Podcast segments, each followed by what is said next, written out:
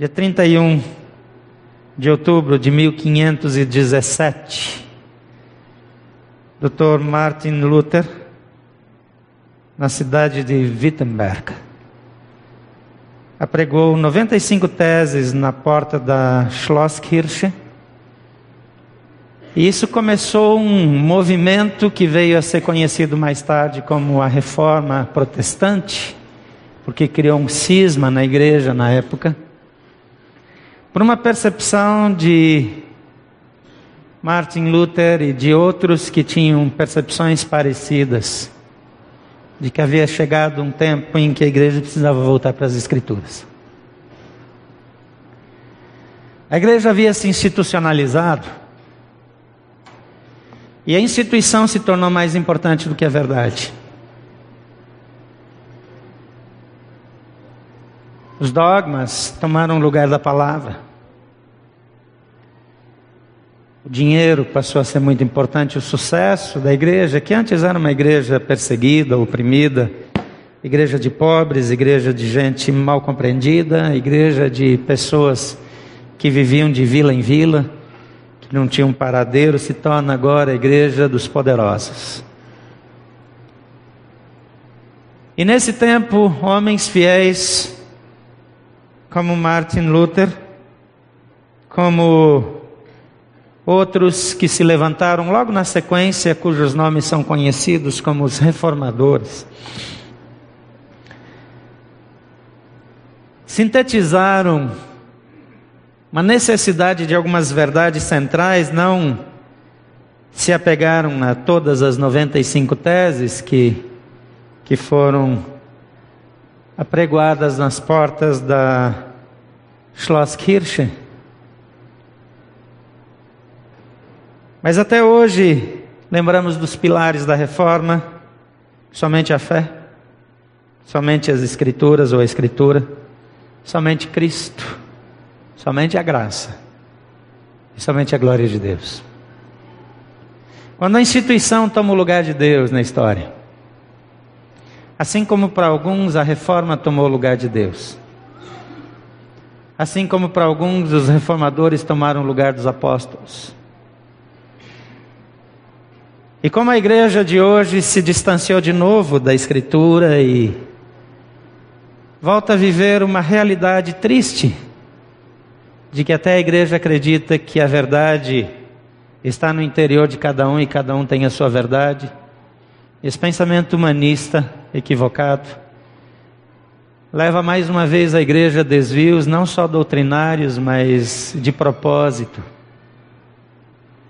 onde há novamente a necessidade de uma reforma. E a reforma nada é do que a volta para o original. A reforma nada mais é do que olharmos de novo para as Escrituras e dizermos a verdade é a palavra de Deus. A reforma nada mais é do que dizer o nosso modelo não é quem estabeleceu o modelo depois de que o modelo já existia. Mas o nosso modelo é a Bíblia, a palavra de Deus, Jesus Cristo, a nossa referência, Ele é o nosso Senhor. E só Ele.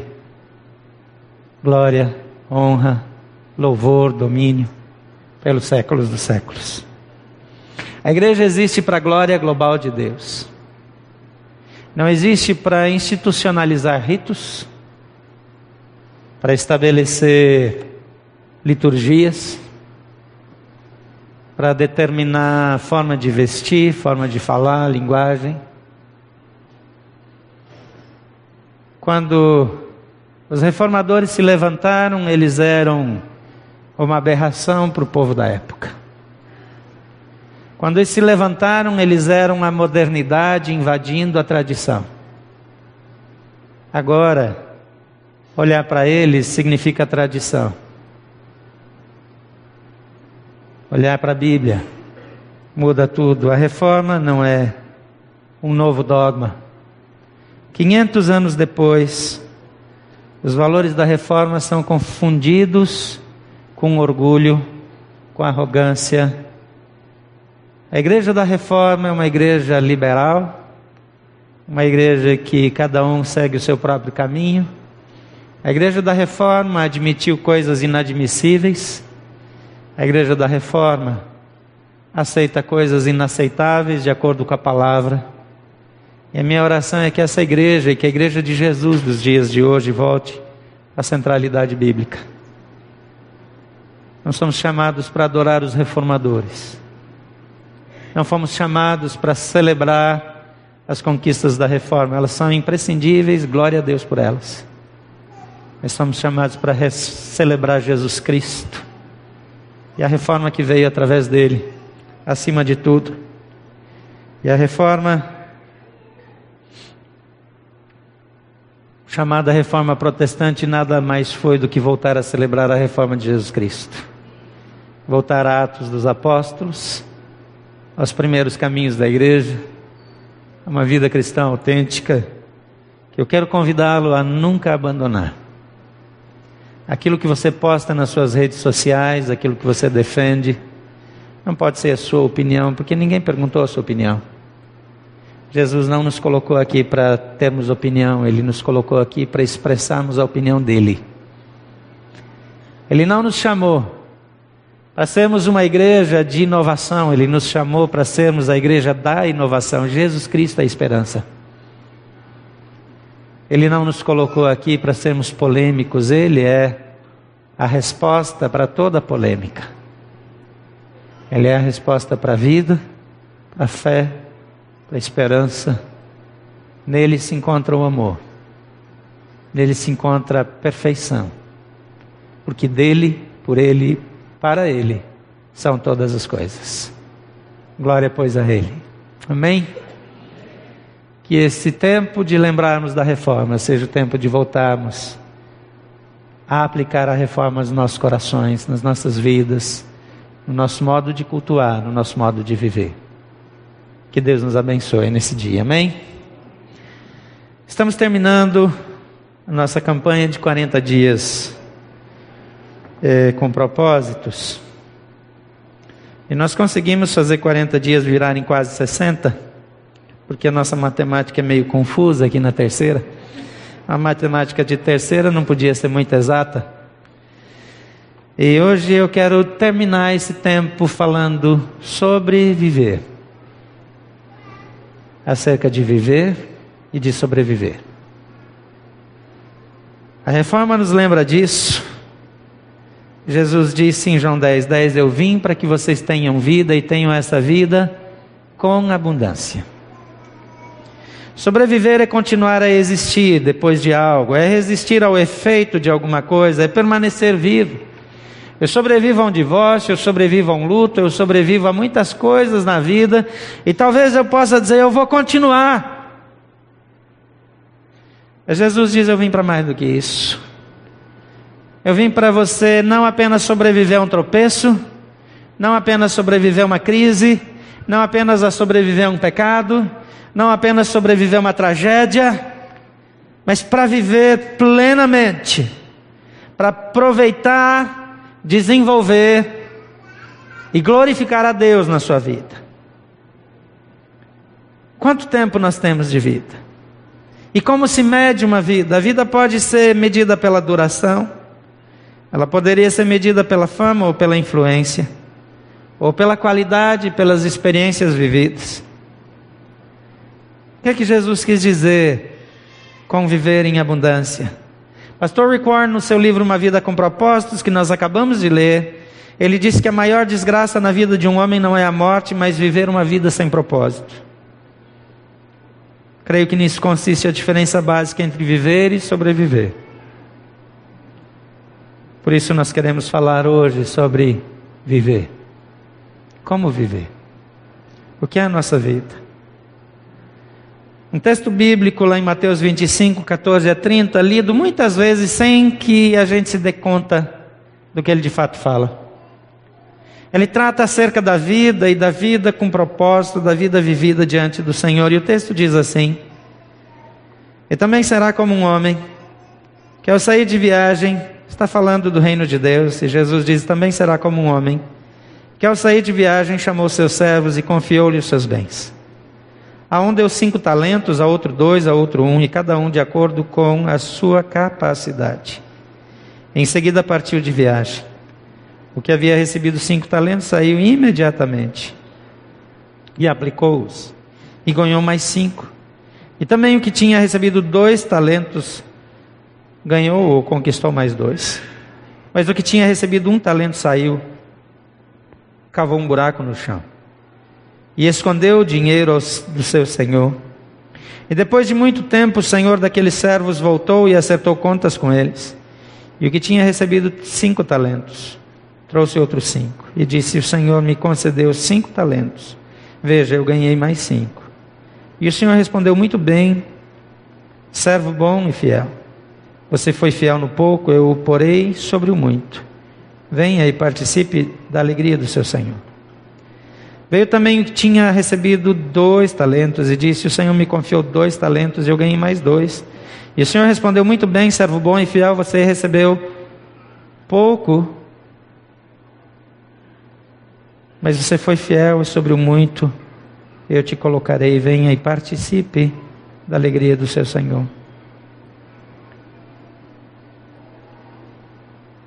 Por fim veio o que tinha recebido um talento e disse: eu sabia que o Senhor é um homem severo, que colhe onde não plantou e junta onde não semeou. Veja que ele está dando uma opinião que ninguém pediu. Ele está fazendo uma declaração que ninguém perguntou o que, que ele pensava.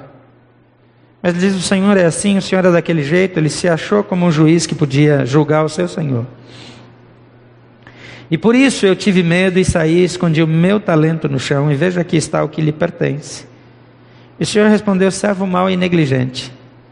Você, na sua leitura, soube que eu colho onde eu não plantei e que eu ajunto onde eu não semeei.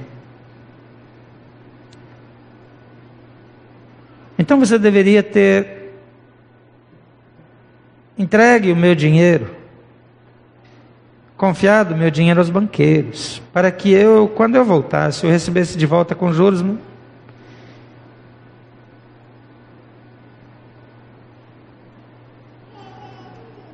Tirem o talento dele e entreguem-no ao que tem dez, disse. Pois a quem tem, mais será dado, e terá em grande quantidade, mas quem não tem, não lhe será tirado. E lancem fora o servo inútil, nas trevas onde haverá choro e ranger de dentes. É interessante que ele diz: servo mau e negligente. Em outra versão diz: servo preguiçoso.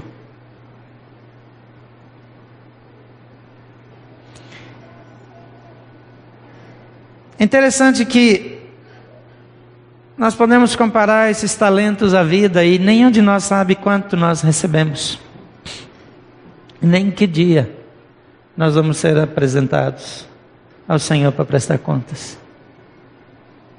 Algumas pessoas que nós amamos receberam um talento e já foram apresentadas diante do Senhor. Alguns foram apresentados diante dele que haviam recebido dois talentos, a vida já acabou. Alguns receberam cinco. Mas eu não sei quantos eu recebi. Porque no fim de um período eu vou apresentar-me diante do meu Senhor. E depois de 40 dias pensando acerca do que é que eu faço com a minha vida, eu quero desafiar você a parar para pensar quanto eu recebi. Eu não sei se você vai sobreviver essa noite, você sabe? Não sabe. Sugiro que você coma bem hoje no almoço você tem um jantar incrível antes de dormir, porque pode ser o último. Dá uma olhada para quem está perto de você, olha bem, porque talvez seja a última vez que você vai ver. Você acha que você veio para a celebração errada? Você quer aproveitar para ir embora? Eu estou começando só. O pior está por vir.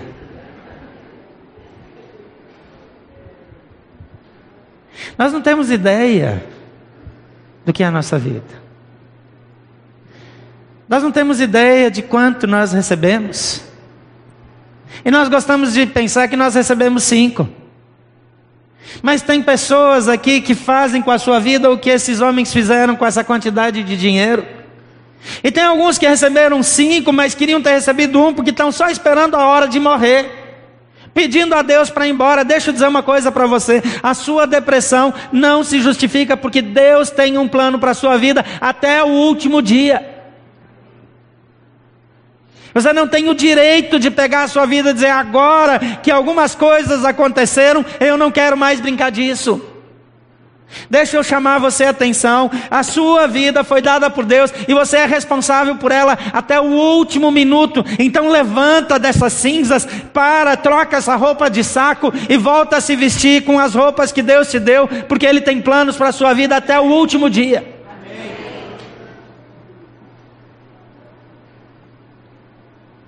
Mas tem gente também que eu tenho muita dificuldade de olhar para a vida de algumas pessoas que estão jogando a sua juventude fora.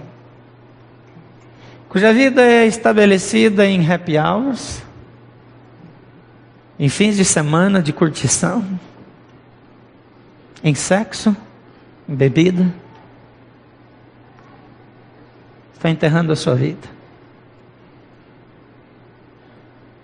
Seja responsável por aquilo que Deus te deu, não importa o que as pessoas ou a vida vão fazer com você, não importa se a vida faz você ter uma visão distorcida de quem Deus é. Deus é Deus, Ele não muda, Ele é inteiramente amor, inteiramente santo, inteiramente parceiro daqueles que o buscam.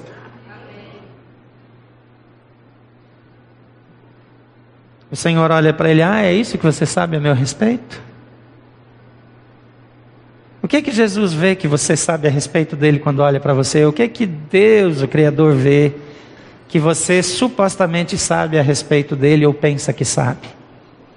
Quando ele olha para sua vida a maneira que você aplica a sua vida, que não é sua coisa nenhuma. Deixa eu lembrar você que diz: a vida é minha, meta-se com a sua vida. Nem a vida de quem está falando, nem a quem ele está falando lhes pertence, porque a nossa vida é dádiva de Deus, é um empréstimo do Senhor, e cada um vai comparecer diante do tribunal de Cristo e prestar contas, não só por cada minuto de vida, mas também por cada palavra que sair da nossa boca. Eu avisei que você podia ir embora enquanto era tempo. Ah, mas o meu pai, mas a minha mãe, mas o meu tio, Deus precisava só do DNA deles para fazer o que você é, então pare de reclamar. Porque você nunca seria quem você é se não fosse por eles. Ainda que eles sejam aquele negócio que você pensou aí que eu não posso falar. Tem algumas regras éticas aqui no palco. Deus escolheu você. Ele te deu uma vida e ele diz vida em abundância. Vida em abundância. Então eu gostaria de desafiar você a nessa manhã assumir um compromisso depois de 40 dias de caminhada, depois de uma leitura incrível, depois de desafios que podem ter mudado a sua vida, que você compreenda em primeiro lugar a brevidade da sua vida. Você não sabe quanto você recebeu. Você pode estar cheio de razão, mas você não sabe. Pessoas orgulhosas, arrogantes morrem e têm o mesmo cheiro depois são sepultadas aquele que é sepultado com pompa e aquele que é largado como indigente numa vala comum. Tem o mesmo destino. Seu corpo entra em putrefação. A sua arrogância não o sustenta nenhum dia. O que você tem nas mãos? Para dizer para Deus: ah, é porque o Senhor é desse jeito, é desse jeito. Você acha que a sua acusação, a sua reclamação, a sua murmuração vai intimidar Deus quando você apresentar-se diante dele?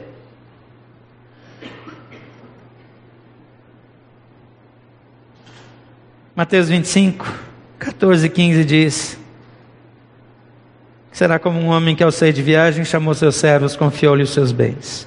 A um deu cinco, a outro dois, a outro um, cada um de acordo com a sua capacidade. Em seguida seguiu viagem. E lá na frente vai dizer: e quando depois de um tempo ninguém sabia, ele voltou.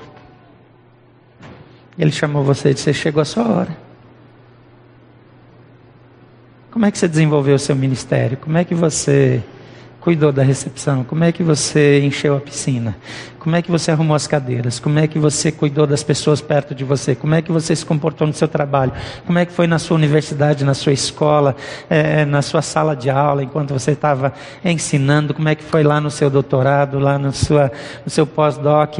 É, como é que foi na sua vida? O que, que você fez com o dinheiro que você conquistou? Porque a vida que eu lhe dei, eu quero ela de volta.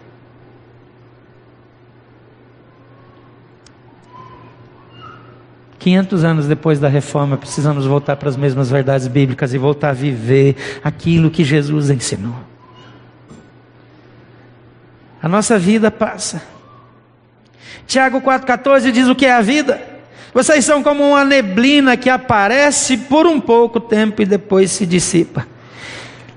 Nessa semana, no dia de finados, mais de 500 mil pessoas em Brasília foram para o cemitério. Mais de 500 mil pessoas só aqui.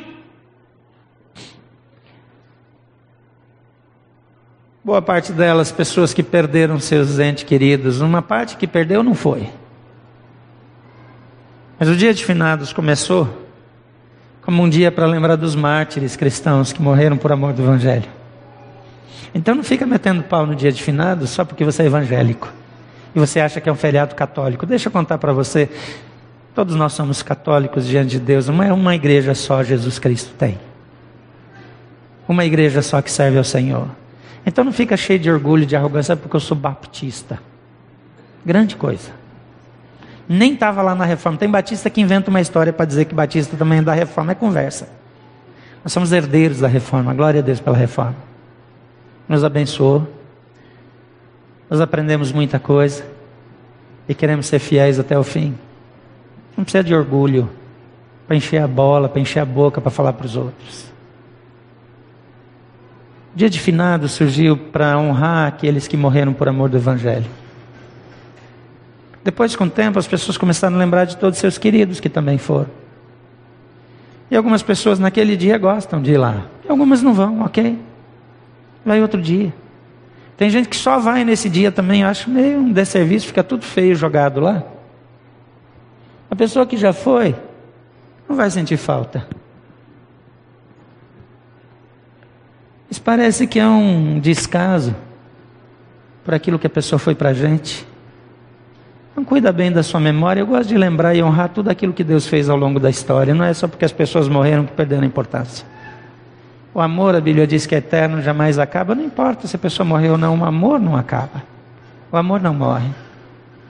E a única coisa que eu tenho para demonstrar é lembrar de visitar, lembrar de agradecer a Deus em alguns dias, quando eu vou visitar lá, mesmo que seja no cemitério, aquilo que a pessoa representou. Eu não vou lá fazer uma reverência aos ossos que sobraram, ao pó que sobrou. Eu vou lá talvez para lembrar de para onde eu vou. E talvez saber que o meu fim também está perto. Então não julgue quem vai e não julgue quem não vai. Cada um age de acordo com a sua consciência. Mas eu gosto de ir no cemitério, porque ele me lembra que a vida é frágil. Ele me lembra da vida, da brevidade da vida. Eclesiastes 7,4 diz: O sábio pensa na morte com frequência. Você pensa na morte com frequência? A Bíblia diz que o sábio pensa na morte com frequência. Enquanto o tolo só pensa em se divertir. Eu não quero lembrar que vou morrer, então vou curtir a vida a Bíblia diz que você é tolo. A Bíblia é breve, a vida é breve. A Bíblia diz que eu não sei quanto tempo eu tenho, então comece as mudanças hoje. Aquilo que você precisa viver, aquilo que você precisa fazer, aquilo que Deus te deu, precisa começar agora. Em segundo lugar, desenvolva um estilo de vida equilibrado. Como é que eu vivo de forma equilibrada se a minha vida é breve? A saúde não vem de priorizar uma área ou outra, mas a saúde vem de equilíbrio. A sua alimentação precisa ser equilibrada, seus exercícios precisam ser equilibrados. A sua agenda precisa ser equilibrada, a minha não é muito. Dez dias, três países, seis cidades, não é uma agenda muito equilibrada, eu confesso. Mas é uma resposta ao primeiro ponto. A minha vida é breve, eu quero fazer tudo o que der. Mas quando desequilibra, não é saudável. Nos últimos sete dias eu tenho tido cefaleias diárias. Falta de equilíbrio. Esse equilíbrio precisa fazer parte de tudo que nós fazemos, da maneira como nós nos comportamos, da maneira como nós nos relacionamos. Eu disse para você olhar para a pessoa do seu lado, porque talvez seja a última vez que você a vê. Que coisas você precisa dizer para alguém que você ama? De que maneira? Viva com a pessoa que está perto de você como se fosse o último dia, todos os dias da sua vida.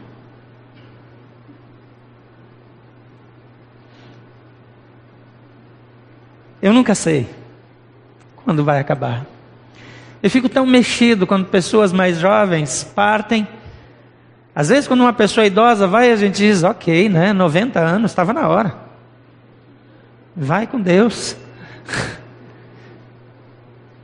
Mas quando são nove anos? Quando é antes do tempo, quando ainda tinha para dar. E quanto mais eu vivi intensamente, quanto mais fiel eu fui, quanto mais amor eu demonstrei, quanto menos rabugento eu fui, quanto mais amoroso eu fui, mais ferramentas eu tenho de sobrevivência. Porque ao invés de lembrar daquilo que eu não fiz, eu vou lembrar do que eu vivi. Isso não é uma ciência exata, ninguém pode fazer uma lista de coisas, faça isso e daí quando alguém morrer você vai ficar feliz. Não funciona assim. Perder alguém só sabe o que é quando alguém perde. Mas o equilíbrio, o amor, a graça. O pentátulo é uma atividade esportiva incrível. O atleta pratica tiro, esgrima, equitação, corrida, natação. Tem algumas formas diferentes de pentatlo que são criadas por aí, mas a pessoa precisa nadar, precisa, precisa fazer um enduro, a pessoa precisa. É tanta coisa, tanta coisa. Nunca termina, precisa ter equilíbrio. Se ela é muito boa numa coisa, mas muito ruim na outra, a média cai. O que vai fazer você lá no fim chegar bem, vencer ou não, é o equilíbrio. Não adianta você ser fenomenal numa atividade, a outra nem saber, não conseguir entrar na água. Tem medo de água. Ser rápido como um foguete correndo, mas quando vê o mar foge. Esse equilíbrio é o que Deus traz para uma vida com propósito. E por isso, eu só citei as cinco coisas aqui, porque se eu falar as dez, aí fica, fica diferente das, dos cinco propósitos, né? fica mais estético. Mas Deus quer de você postura, equilíbrio, sabedoria, equilíbrio no casamento, equilíbrio no namoro equilíbrio na amizade, equilíbrio nas compras, equilíbrio na internet, equilíbrio nas postagens, equilíbrio nas roupas que usa, equilíbrio nas palavras. A Bíblia diz que nós vamos prestar contas de cada palavra que sair da nossa boca. Eu fico em desespero, eu não lembro nem do que eu falei ontem. Como que eu vou prestar contas?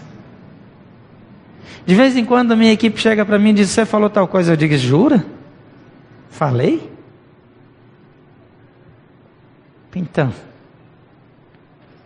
Eu quero ver quando Jesus me lembrar de coisas que eu não lembro. Eu acho que ele vai ativar a minha mente. Eu vou me ver lá no vídeo falando e vou dizer: deu ruim.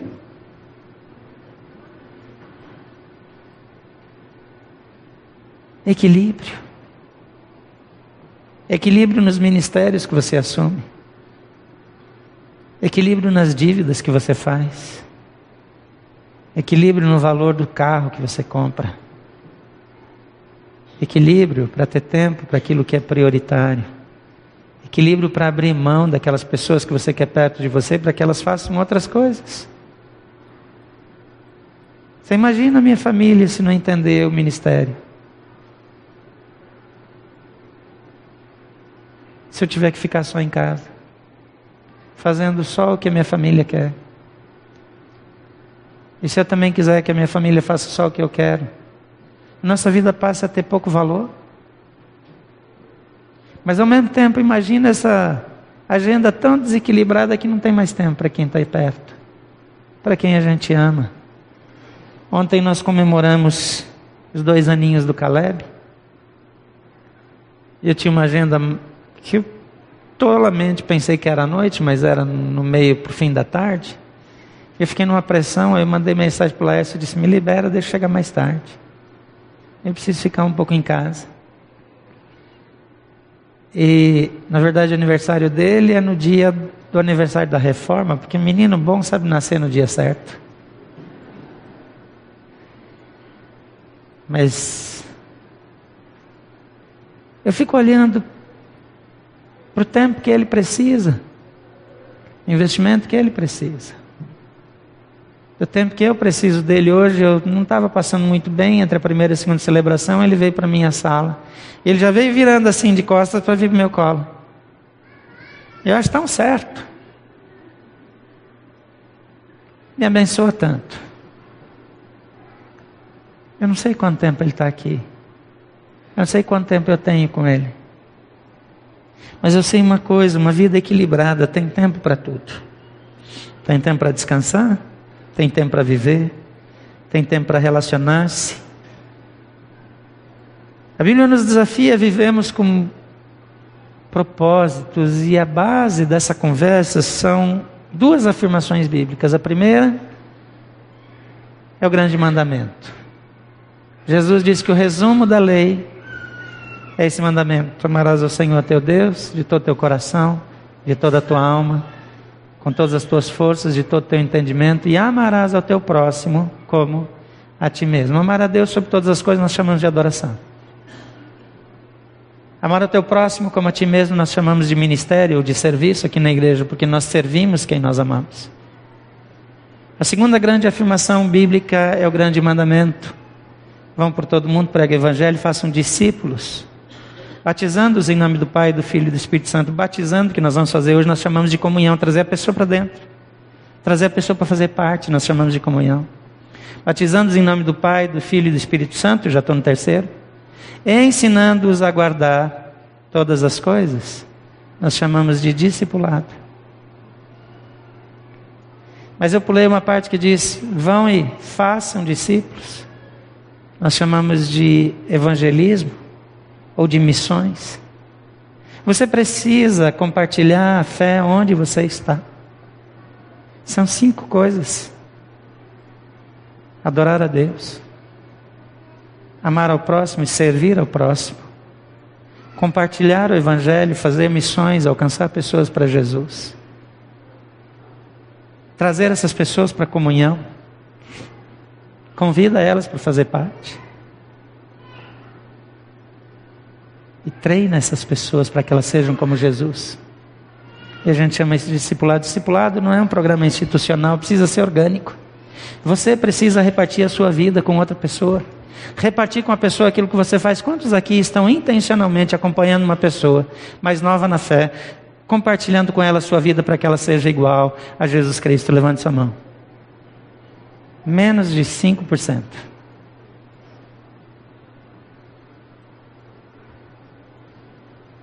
Então, mais de 95% da igreja, ou 95% desse auditório, não vive uma vida com propósito.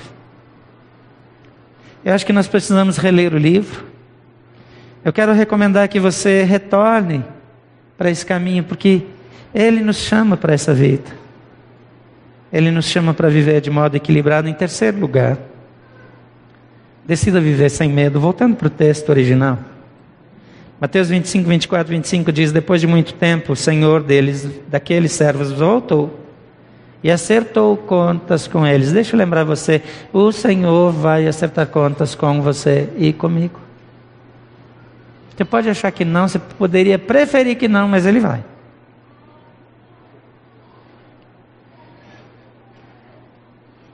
E pulando um pouquinho para o versículo Seguinte, por fim veio o que tinha recebido um talento e disse: Eu sabia que o Senhor era, sabia não sei de onde, mas ele disse que sabia, severo, meio desonesto, porque colhe onde não plantou e junta onde não semeou. E por isso eu tive medo. Eu tive medo porque a culpa é sua. Eu tive medo porque o Senhor é. Eu tive medo, mas a culpa é sua. No fim, eu quero dizer que Deus é o culpado por aquilo que eu não faço. Quero dizer que essa desculpa não cola. Ele vai dizer: Ah, é isso que você sabe a meu respeito? Então por que, que você pelo menos não entregou o que eu te dei na mão de quem ia fazer melhor do que você? A Bíblia diz um negócio chocante que diz que para alguns era melhor que tivessem amarrado uma pedra e jogado no rio.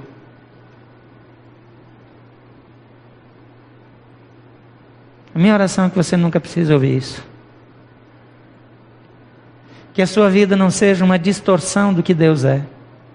Que a sua vida não seja um discurso contrário às verdades de Deus. Que a sua vida nunca seja um testemunho para que as pessoas não queiram relacionar-se com Jesus. Porque você foi criado com propósito. Você foi criado para a glória de Deus.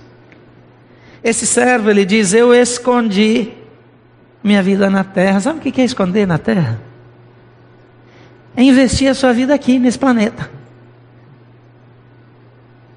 Nos seus carros, nas suas casas, na sua carreira nos seus divertimentos. Você não vai levar nada disso. Nada, nada, nada. Você não vai ter nada para apresentar quando chegar lá. Se você enterrar a sua vida só nessas coisinhas, se você gastar a sua mente nessas questiúnculas sem valor,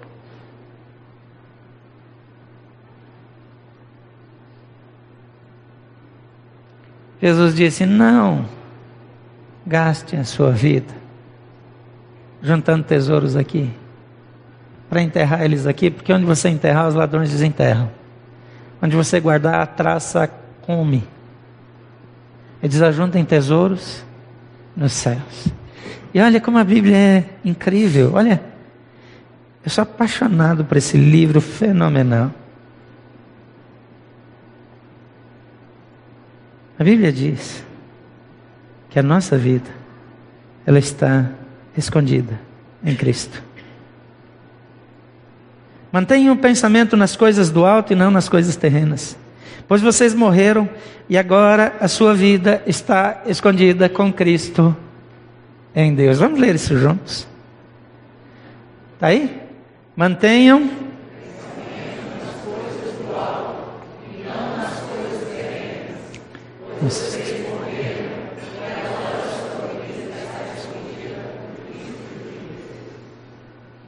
É para isso que você foi criado. Eu não consigo viver sem pensar nisso. Eu não consigo fazer a minha agenda de terça-feira sem pensar nisso. A minha agenda de amanhã já foi feita pelo meu dentista. O doutor Eduardo tem uma habilidade incrível de deixar a minha semana emocionante. Ele vai fazer quatro cortes de uma só vez na minha boca. Ele é fenomenal. Mas eu recomendo.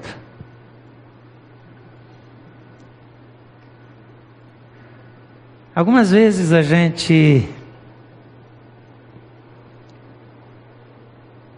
simplesmente perde a noção do que nós somos, de quem nós somos, para que nós somos criados. Você foi criado para a glória de Deus. A sua vida passou por dificuldades, por coisas trágicas, por coisas que você não queria viver. Mas tudo isso pode ser revertido em bênção para a glória de Deus. A Bíblia diz que Ele tem uma habilidade de transformar todas as coisas em bem para aqueles que o amam. Tiago 4,17 diz: Lembrem-se que é pecado saber o que deve se fazer e não fazer. Em outra versão diz: aquele que sabe fazer o bem e não o faz, comete pecado. Escolha esconder a sua vida em Cristo e não nessa terra. Escolha praticar. Escolha viver sem medo. A Bíblia diz que o perfeito amor lança fora todo medo. Mateus 25, 23 diz: O Senhor respondeu muito bem, servo bom e fiel, você foi fiel no pouco, eu porei sobre o muito. Venha e participe da alegria do seu Senhor. O que impediu o servo chamado de servo mau de participar da alegria do seu Senhor foi não compreendê-lo. Foi o medo. Medo da mudança, o medo do investimento, o medo do imprevisível. Mas o perfeito amor lança fora todo medo. A desculpa daquele servo não serviu e a minha e a sua não vai servir. Como você está gastando a sua vida? Você tem uma vida equilibrada.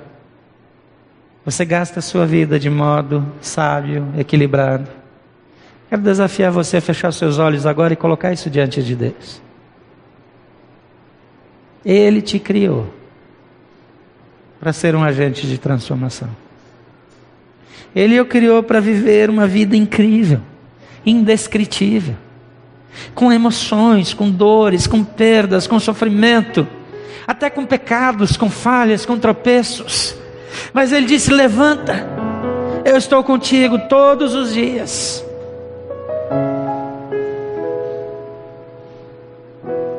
Alguns de vocês desistiram. Alguns de vocês ficaram frustrados, alguns se machucaram na tentativa, alguns não desenvolveram uma das áreas, alguns estão como aquele servo chamado de inútil, sentado, gastando a vida no happy hour, esperando o fim de semana para curtir.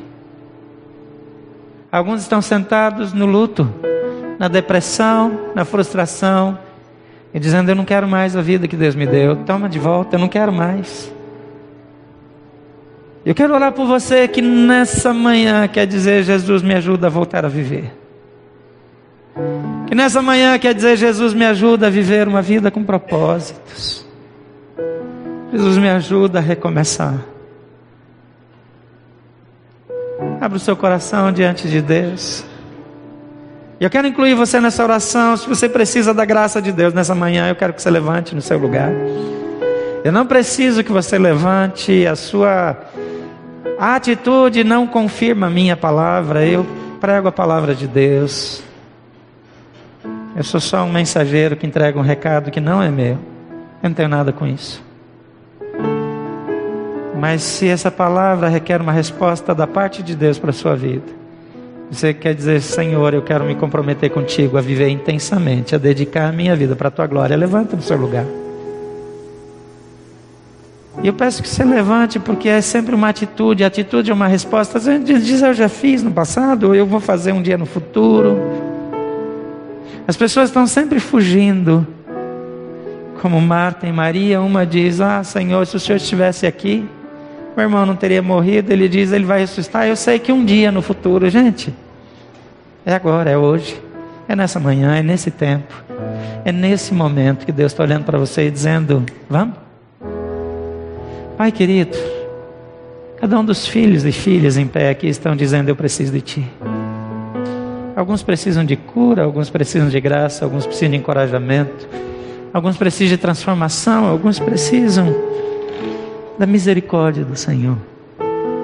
Visita-os em nome de Jesus. Toma suas vidas em tuas mãos. Transforma-os pela graça. Renova suas vidas, lhes dá foco, direção e poder. Em nome de Jesus. Por favor, sente no seu lugar, mas continue com seus olhos fechados. A sua vida não vai ter sentido se ela não começa com Jesus, e a Bíblia diz que tudo começa quando eu digo Jesus, eu quero que o Senhor seja o dono da minha vida. Você já fez isso? Jesus já é o seu Senhor. Você está pronto para partir essa noite, ou essa semana, o mês que vem? Ou você é daqueles que a Bíblia chama de tolo, que diz: Eu não quero nem pensar na morte, eu só quero pensar no que eu posso fazer para nem lembrar que um dia eu vou morrer. A Bíblia diz que a esperança para quem está em Cristo Jesus. E a Bíblia diz que se você confessar Jesus como Senhor, Ele vai te receber no seu reino. E se você quer fazer isso, eu quero orar por você. A maneira que eu tenho de orar por você é você levantar uma de suas mãos bem alto durante a oração e dizer: Jesus, eu quero, eu quero uma vida contigo, quero viver com você. E se você levantar sua mão e manter sua mão erguida, eu vou poder incluir você nessa oração. Você que nos acompanha na internet, faça o mesmo gesto hoje ou em qualquer lugar. Pode manter sua mão bem alta, erguida, enquanto todos estão com seus olhos fechados em oração. Pai querido. Por causa de Jesus, pessoas estão com as mãos erguidas aqui nesse auditório. Por causa de Jesus, pessoas estão com as suas mãos erguidas em lugares que eu não posso ver, mas que o Senhor vê. Em nome de Jesus, recebe-os no teu reino. Que eles creiam em Jesus Cristo como Senhor e Salvador. Que a vida deles seja transformada. Que eles nunca mais sejam os mesmos. Pai, no nome de Jesus. Que os seus nomes sejam reconhecidos aí no céu. Que a vida deles seja tocada por teu poder e tua graça. Ó oh Deus, que a vida deles tenha sentido muito mais do que jamais teve. Que eles vivam felizes, plenos, realizados por causa do teu amor. Deus abençoe em nome do Pai, do Filho e do Espírito Santo. Que eles te sirvam fielmente até o dia que o Senhor Jesus voltar ou chamá-los para aquele encontro. Em nome de Jesus. Amém.